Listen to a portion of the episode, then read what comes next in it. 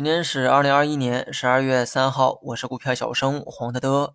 今天白酒板块啊迎来了大涨，顺鑫农业第一个涨停。这家公司生产的白酒呢，大家也很熟悉哈，是比较接地气儿的二锅头、牛栏山等等，也不用羡慕它的涨停。涨停呢是因为市值比较小，资金一推很容易打涨停板。今天我主要想总结的是白酒的投资逻辑。很多人都想吃鱼肉。但聪明人却想要捕鱼的方法。白酒作为消费股的典型代表，它的这个机会呢，我早在数月之前就做过详细的分析。但我相信有很多人都忘了当时的分析内容，只等着看我的笑话。九月份以前呢，市场啊只有一个热点，那就是周期股。煤炭为首的周期股连涨数月，而消费为首的蓝筹呢却在走下坡路。当时我们的观点呢非常明确，周期股的强势啊不会延续。政策大概率会干预价格，这个不仅是因为民生的问题，作为所有行业的上游，原材料价格持续暴涨，终究会破坏整个产业链的正常运转。所以呢，我们觉得哈，周期股的价格呢不可持续。九月份开始啊，煤炭股大幅的下跌，资金呢从周期股溢出之后，会寻找哪些标的呢？我当时的答案是消费为首的大蓝筹。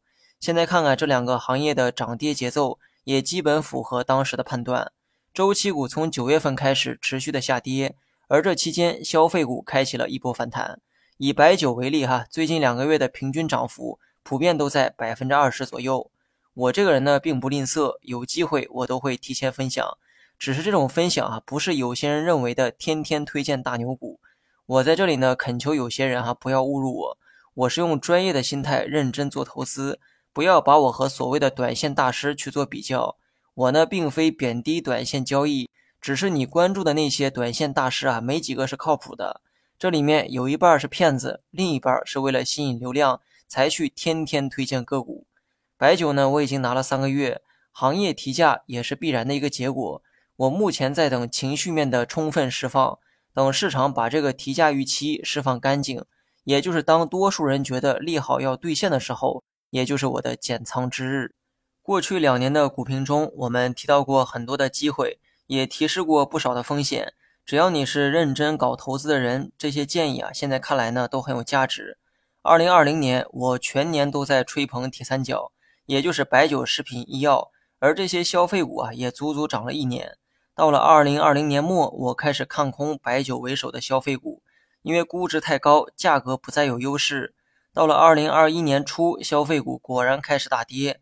同一时间，我开始看好半导体，半导体在上半年也有着很好的表现。到了年中，周期股啊开始暴涨。我承认涨得很高，我也没能及时的抓住周期股的机会。但好在我们提示对了周期股事后的回调。当周期存在回调预期的时候，我又看好调整相对充分的消费和科技。而截止到二零二一年的今天。消费与科技也都有着不错的反弹。昨天我还特地提到了港股的机会，短线客千万别拿投资建议用作投机。这些建议都是给真正想做投资的人。港股目前的走势呢还是比较弱，但我相信它的价值啊会被市场发现。我不知道它何时会涨，但我相信它现在是真的便宜，这就够了。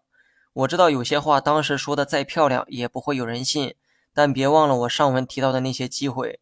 当时同样也没有人信，信了也没几个人能坚持到现在。从最近的市场表现来看，蓝筹股的估值呢正在向上修复，明年的投资机会呢依旧存在。此时呢，不妨多关注一下权重蓝筹股的走势。如果你不会选，那就多关注沪深三百指数，可以从这三百只个股中多做筛选，为明年做好准备。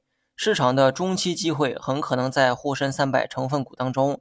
这个可不是我一家之言哈，某知名投行也有着相同的判断。好了，以上是全部内容，下期同一时间再见。